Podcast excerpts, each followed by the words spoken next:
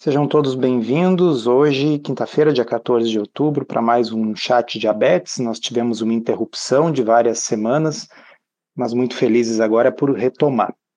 Uh, Rodrigo já está aqui na sala. Está uh, conseguindo Opa. falar, Rodrigo? Sim. Tô. Tudo bom, Solto? Tudo bom, pessoal? Tudo bom, Rodrigo. Bem-vindo. Muito bom. E hoje com um tema muito interessante, né? O artigo que a gente trouxe para discutir. Isto.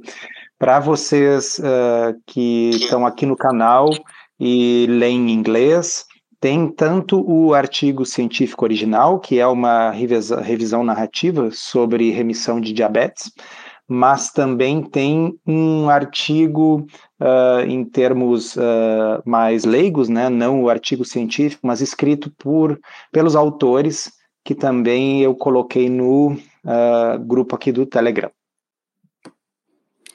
E é algo interessante, né, Souto, porque tanto no artigo quanto na revisão, é, essa remissão do diabetes é, é, dita como se fosse algo inédito, né? Como se fosse uhum. algo descoberto esse ano. E há tanto tempo, né, que a, você já fala isso no blog, então, para os leitores do blog, né, quantas e quantas postagens não, não tem ali no blog sobre remissão do diabetes. O próprio curso Diabetes a Solução visa isso, né? A, a, a resolução do diabetes tipo 2, remissão do diabetes tipo 2 e o controle do diabetes tipo 1. Então, embora seja um artigo muito interessante, e eu acho que vale a pena a leitura para quem lê em inglês. É, causou surpresa o fato é, deles colocarem essa remissão do diabetes como algo inédito e muito novo. É, eu concordo plenamente. Inclusive, é, é interessante quem quiser dar uma olhada em postagens antigas lá do blog, o blog já tem 10 anos, né? E vocês vão ver um monte de gente anos atrás nos comentários dizendo: Olha, coloquei meu diabetes em remissão, não com essas palavras, mas a pessoa dizendo: Não estou mais usando medicamento, meus exames estão normais. Então, uh, nós inclusive tivemos um episódio do podcast Comida Sem Filtro, no qual nós comentamos quando a Associação Americana do Diabetes recentemente lançou um artigo falando que a remissão não apenas é possível, mas é algo que pode, deve ser procurado, especialmente por aqueles pacientes, e que fique bem claro, né, Rodrigo, estamos falando em diabetes tipo 2, diabetes tipo 1 não tem remissão, mas o diabetes tipo 2, especialmente os pacientes uh, mais jovens e que não têm diabetes há tantos anos, uh, são indivíduos que têm uma chance maior de recuperar, mas todo mundo tem o direito de pelo menos tentar, e se não conseguir colocar em remissão, com certeza vai ter a vantagem de usar menos remédio, de ter um controle melhor da glicemia, ou seja, só se tem a ganhar, né? Sim, e aí vale a pena reforçar, o Souto já disse isso, é, pessoal, no diabetes tipo 1, o que, que acontece? O corpo deixa de produzir insulina, para de produzir insulina, geralmente por uma destruição do pâncreas mediada por anticorpos. Então, é um tipo de diabetes que é, não tem remissão. É possível controlar de uma maneira muito mais fácil, digamos assim, quando você faz uma dieta low carb, mas é, você não consegue colocar em remissão. Já o diabetes tipo 2, talvez seja o diabetes que vocês tenham mais familiaridade ou é, vejam com mais frequência, porque é o diabetes que está associado diretamente ao ganho de peso, à obesidade, à resistência à insulina. E é importante deixar isso claro, porque é, parte da reversão do diabetes, né, solto, é, é você precisa ter a perda de peso, né? Nesse caso aí do diabetes tipo 2. Mas é importante ter essa diferenciação do diabetes tipo 1 e do diabetes tipo 2. Perfeito. Hum, casualmente, ontem saiu mais um, um paper, um position paper, né, um, um, um, artigo de posicionamento, dessa vez do Diabetes Austrália, também falando sobre remissão do diabetes tipo 2 e também colocando que a remissão ela é possível com bariátrica, com uh, dietas de muito baixa caloria, que são esses shakes, e com dieta cetogênica. Então, subitamente parece que acenderam a luz e todo mundo começou a enxergar aquilo que vocês que estão nos ouvindo, a gente já enxergava há tanto tempo que a estratégia low carb é uma estratégia cientificamente válida para tentar colocar o diabetes tipo 2 em remissão e, quando não é possível colocar em remissão, pelo menos melhorar. Eu vou ler um trechinho do, desse artigo em termos mais leigos que eu coloquei aqui no, no canal do Telegram. E ele diz assim: um crescente número de pesquisas mostra que perder peso, seja por meio de cirurgia ou dieta, pode ajudar a resolver algumas das causas subjacentes do diabetes tipo 2. Ele faz isso ajudando o corpo a controlar os níveis de açúcar no sangue. Isso é significativo, pois o controle do açúcar no sangue, melhorando a forma como a insulina é produzida e atua, é a chave para a remissão do diabetes tipo 2. A maior parte deste corpo de pesquisa até agora tem examinado o uso de shakes substitutos de refeição para ajudar as pessoas com diabetes tipo 2, e é por isso que essa abordagem pode ser prescrita por um médico. Mas mais recentemente, e aí o Rodrigo até deu risada nessa hora, né? Porque, nossa, faz 10 anos que a gente fala sobre isso. Mais recentemente, os pesquisadores começaram a investigar outras dietas, como as dietas de baixo teor de carboidratos, para alcançar a remissão. Embora a pesquisa nessa área ainda esteja surgindo, os resultados do estudo mostram que até agora uma dieta pobre em carboidratos é promissora. É interessante isso, né, Souto? Como é que eles. É, pessoal, quem, quem puder depois leia o artigo, porque essa parte que eles falam, comparam shake com a dieta low carb, é, é, é, chega a ser um pouco cômica, assim, porque o shake é visto como algo relativamente seguro de ser feito, né? E a dieta low carb é, puxa, olha, pode tentar uma dieta low carb. Eu solto quem, quem viu aí o, a última postagem do Souto no grupo do Telegram, é, do prato de. Acho que foi seu jantar, Souto? É, foi o um almoço. Foi o almoço, né? Então, como é que alguém pode, em algum momento, achar que isso é inseguro? É claro que, né? É, existe alguns, uh, alguns pontos durante a implementação de uma dieta low carb que ela seja mais segura. Isso é fato, né, Souto? Então, a gente sabe que existe uma série de cuidados, principalmente em relação ao ajuste dos medicamentos para que a sua dieta, para que durante a implementação da sua dieta ela seja mais segura. Por que isso? E, isso, e eles até falam uh, um pouco sobre isso uh, no, no artigo. Porque quando você diminui a quantidade de carboidrato da sua refeição, vai entrar menos glicose. E dessa forma você vai precisar de menos medicamento. E aí eles até ressaltam isso. A gente acha até que talvez isso não deveria ser considerado remissão do diabetes. Para que houvesse remissão do diabetes, você precisaria perder peso, não bastaria restringir carboidrato, porque a simples restrição do carboidrato leva a uma melhora imediata do diabetes. Eles dizem que é uma vantagem, né? Exato, que é uma vantagem. E aí, mas aí, solto, eles terminam é, com uma outra conclusão. Mas, na maioria das vezes, quando as pessoas fazem uma dieta low carb, elas acabam fazendo uma dieta hipocalórica, porque você restringiu o carboidrato, levando a perda de peso. Então, por causa disso, eles consideram uma vantagem, é, é, consideram válida a estratégia low carb na remissão do diabetes. É. A gente abordou, inclusive, esse assunto num episódio recente do podcast Comida Sem Filtro, cujo título é Shake ou Churras. porque o que a gente estava mostrando, baseado numa meta-análise, é que é possível colocar diabetes em remissão tanto com dietas de substituição completa por shakes hipocalóricas de 800 calorias, como por uma dieta de baixo carboidrato, sem restrição voluntária de calorias, porque a restrição de calorias acaba acontecendo. E o que você, ouvinte, preferiria? Tomar shakes de 800 calorias por cinco meses ou comer o seu churrasquinho, né?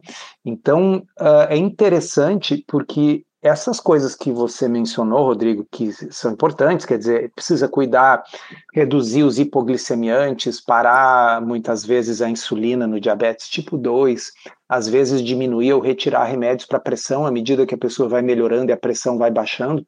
Bem, tudo isso é verdade também para a dieta dos shakes. Eu me lembro do estudo Direct, esse dos shakes, que foi publicado poucos anos atrás, o direct, no primeiro dia dos shakes de 800 calorias, já eram retirados os remédios para diabetes, por medo da hipoglicemia que poderia acontecer. Então, isso não é uma fraqueza, um problema da estratégia, é uma virtude. Está mostrando que você está fazendo uma intervenção tão poderosa que você já pode começar a tirar os medicamentos desde o primeiro dia, né?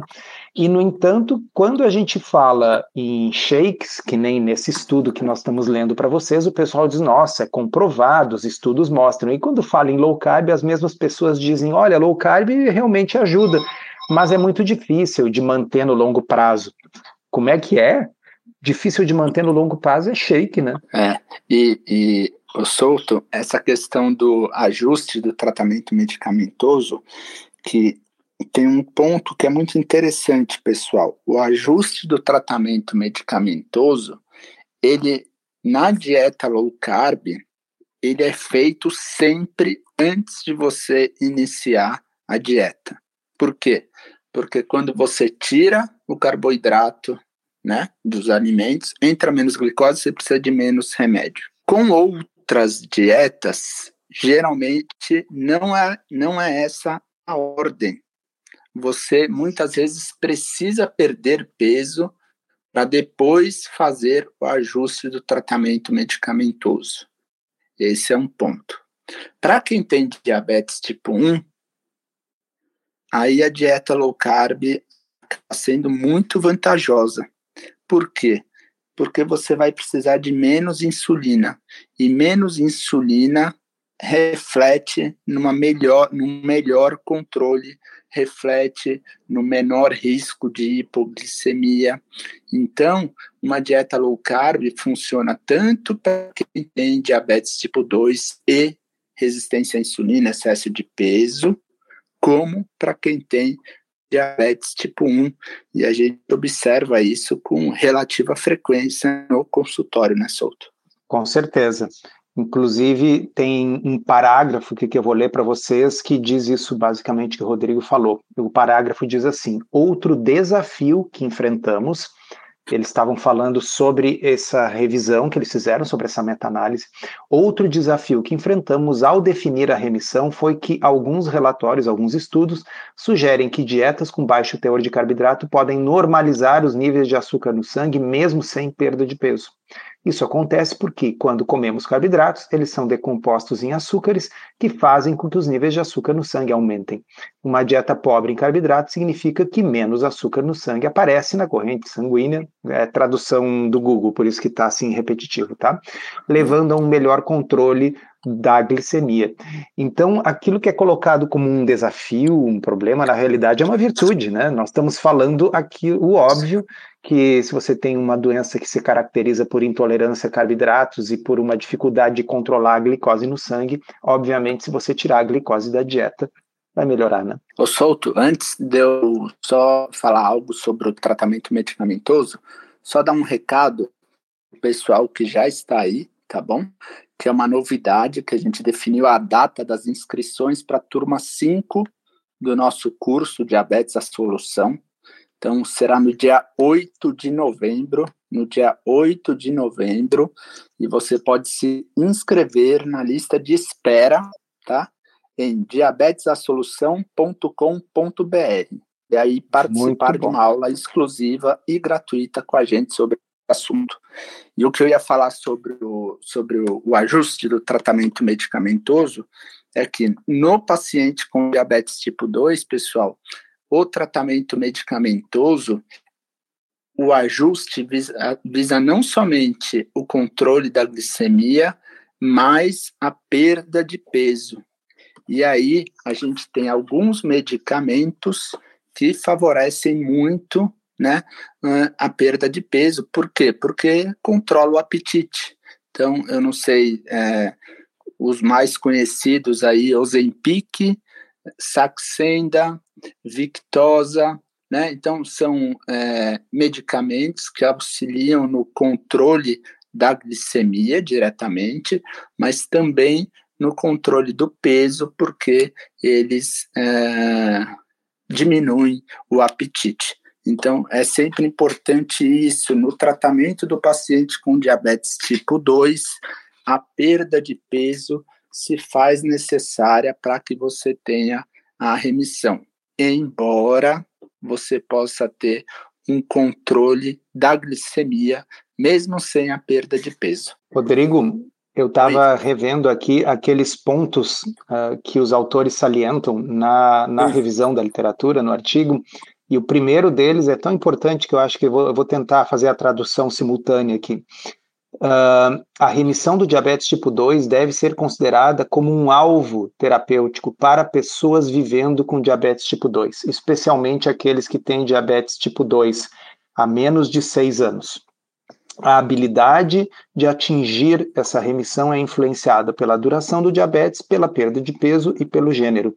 E, portanto, deve ser positivamente discutida com isso em mente. Então, a ideia de que todo o paciente diabético deve ter o direito de ter essa conversa com o médico, de que existe a possibilidade de colocar a doença em remissão, e isso deve ser um objetivo terapêutico. É, em, breve, em breve, provavelmente, a definição da própria doença vai ser revista, né? Hoje, o diabetes tipo 2, ele é definido como uma doença crônica e progressiva. E, teoricamente, né, é, o, pelo que você leu aí, em breve essa definição ela vai ser revista, porque o paciente recém-diagnosticado, pessoal, e por que com até seis anos? Porque o, o pâncreas, com o tempo, ele vai perdendo a função caso você não mude o seu estilo de vida. Mas veja que uma pessoa que fez um recém-diagnóstico de diabetes, essa pessoa ela não tem uma doença crônica e progressiva, pelo contrário, ela tem uma doença que pode ser absolutamente revertida com a mudança do estilo de vida.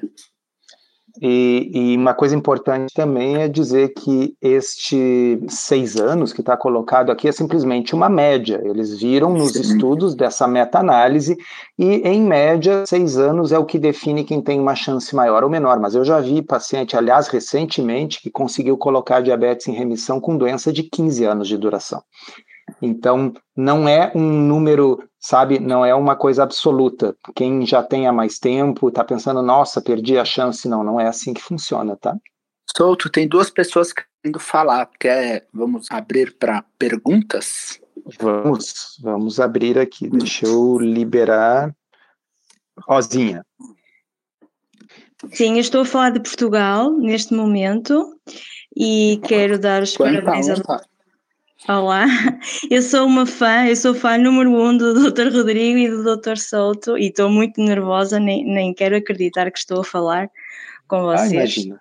Uh, e eu só quero dar uh, o meu testemunho uh, muito rápido. Eu sou diabética tipo 1 há, há 27 anos e iniciei a low carb há 3 meses.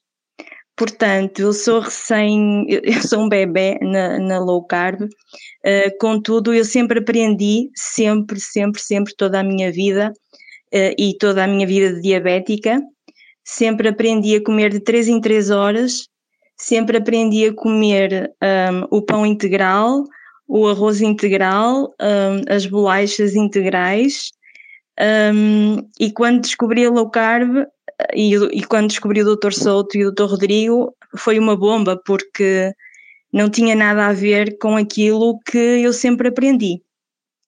Um, entretanto, eu só quero dizer que em três meses eu, por iniciativa própria, iniciei a low carb e em três meses a minha hemoglobina reduziu de 7.3 para 6.3. Uau! E, e eu em três meses eu pesava 69 quilos, estava sobre, com, com sobrepeso e perdi 13 quilos. Portanto, eu estou com 56 quilos. E nem eu própria acredito, porque, porque eu consigo, finalmente, em 27 anos, consigo ter uma linha uh, de glicose completamente direitinha, não tenho picos e eu nem quero, eu nem quero acreditar, eu acho que isto é bom demais para ser verdade, porque aqui em Portugal, aqui em Portugal há, há pouquíssima informação e hum, falar em low carb ou falar em jejum intermitente é, é, é muito estranho. E eu acho que sou pioneira nisto, porque eu estou completamente sozinha e, e sozinha no sentido que hum, não, não tenho muita, muita, muitas, muitas pessoas e muitos profissionais de saúde a quem recorrer, pedir ajuda, orientação em relação à low carb e à diabetes, porque sempre me disseram para não fazer low carb e sempre me disseram para não fazer jejum, eu não faço jejum, mas no entanto estes valores são fantásticos, para mim são fantásticos.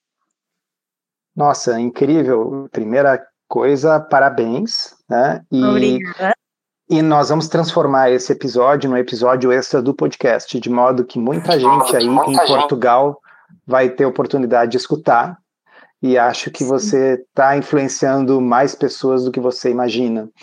E para quem está nos ouvindo, né, esse é um, um, exemplo fantástico daquilo que nós comentamos antes, que embora a gente não pode colocar o diabetes tipo 1 em remissão, mas a gente pode melhorar muito o controle da glicemia, a qualidade de vida das pessoas quando a gente tira aquilo que, por definição, a pessoa não consegue tolerar. Então, muito Sim. obrigado por essa por esse depoimento Sim. aí, sensacional. São mais um pormenor, são mais um pormenor muito importante. Um, eu consegui arrastar o meu pai para esta loucura.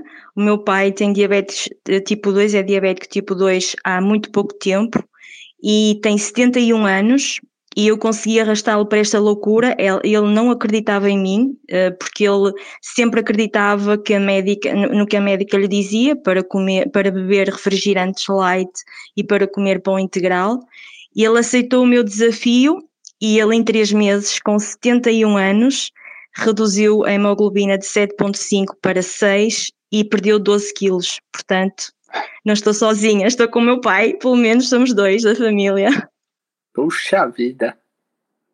Oh, é, é, verdade. É exemplo de diabético tipo 1 e diabético tipo 2. Tem algo muito interessante no diabetes tipo 1 também, Rosinha, e, e eu sou, sou sabe disso, claro, também, é, que não é uma melhora só do controle glicêmico, no, no sentido de você diminuir a hemoglobina glicada. O que acontece na maioria das vezes é que você melhora a estabilidade glicêmica, você passa a ter menos sim. variabilidade, você passa a sim, ter menos, menos hipoglicemia também, não é, Rosinha? Porque com menos insulina menos hipoglicemia.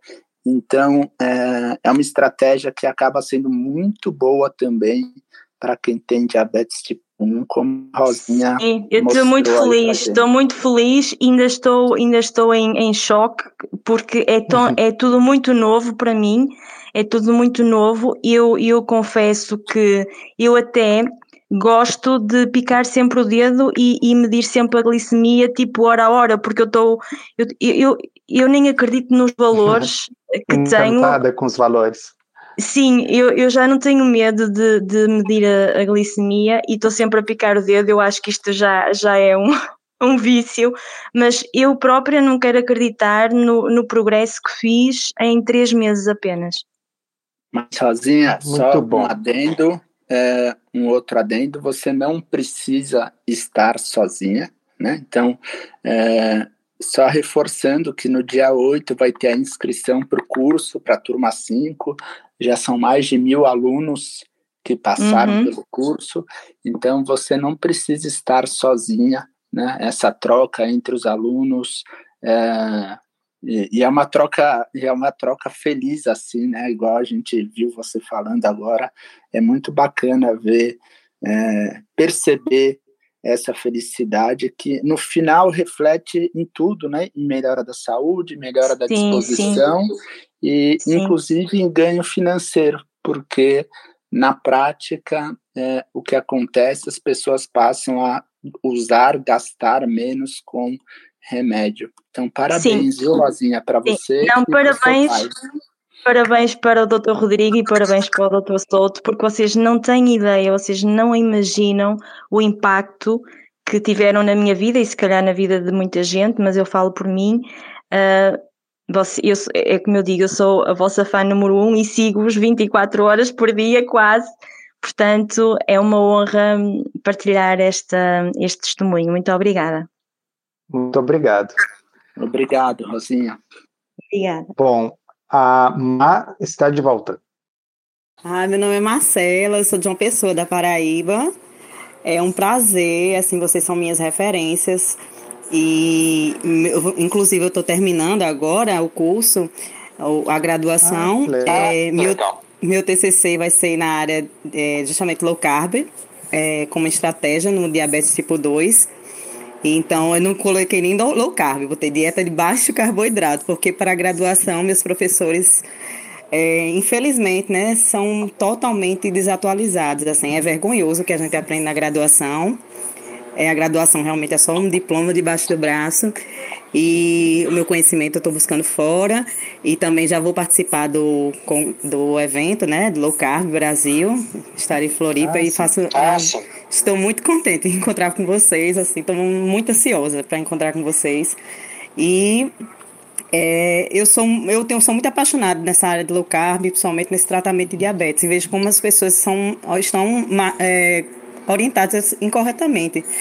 É muito absurdo o que a gente vê. E assim, eu tava, eu adquiri um curso sobre diabetes, é, low carb, e ouvi a, a pessoa né, falando que é, a proteína e os lipídios também alteravam nessa questão da, do índice glicemia, na, na glicemia.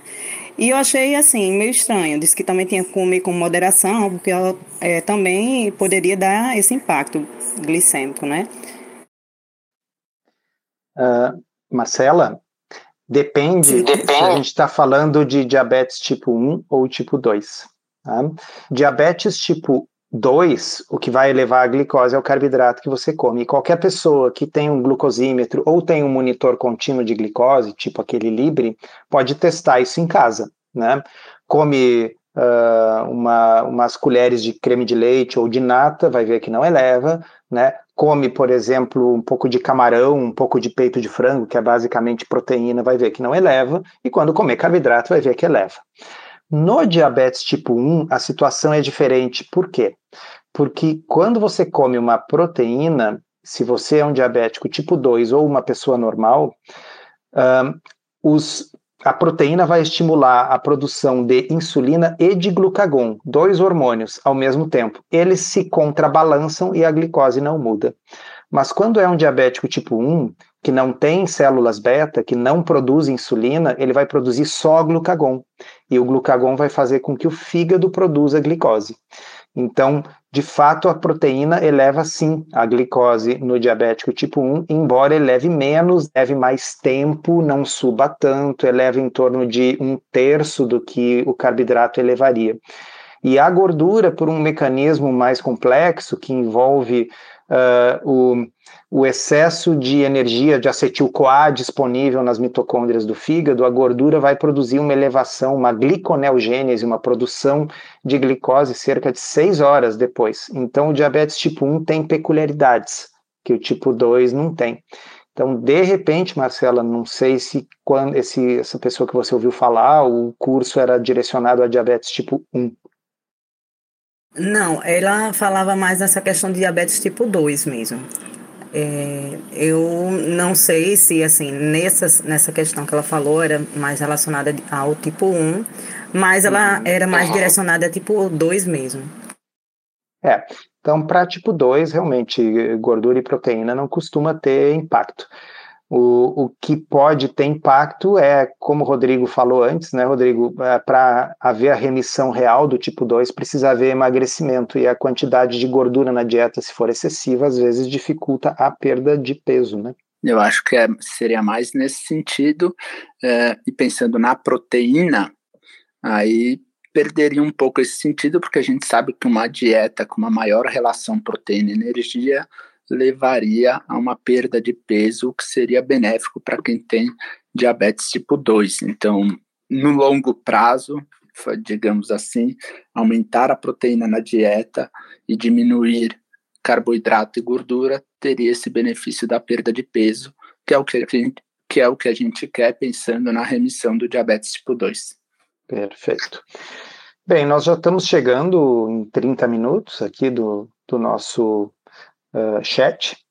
E vamos então dando por encerrado no dia de hoje. Queria agradecer a participação de todos, especialmente essa participação vinda lá de Portugal, que foi sensacional. Parece que foi encomendado, mas não foi.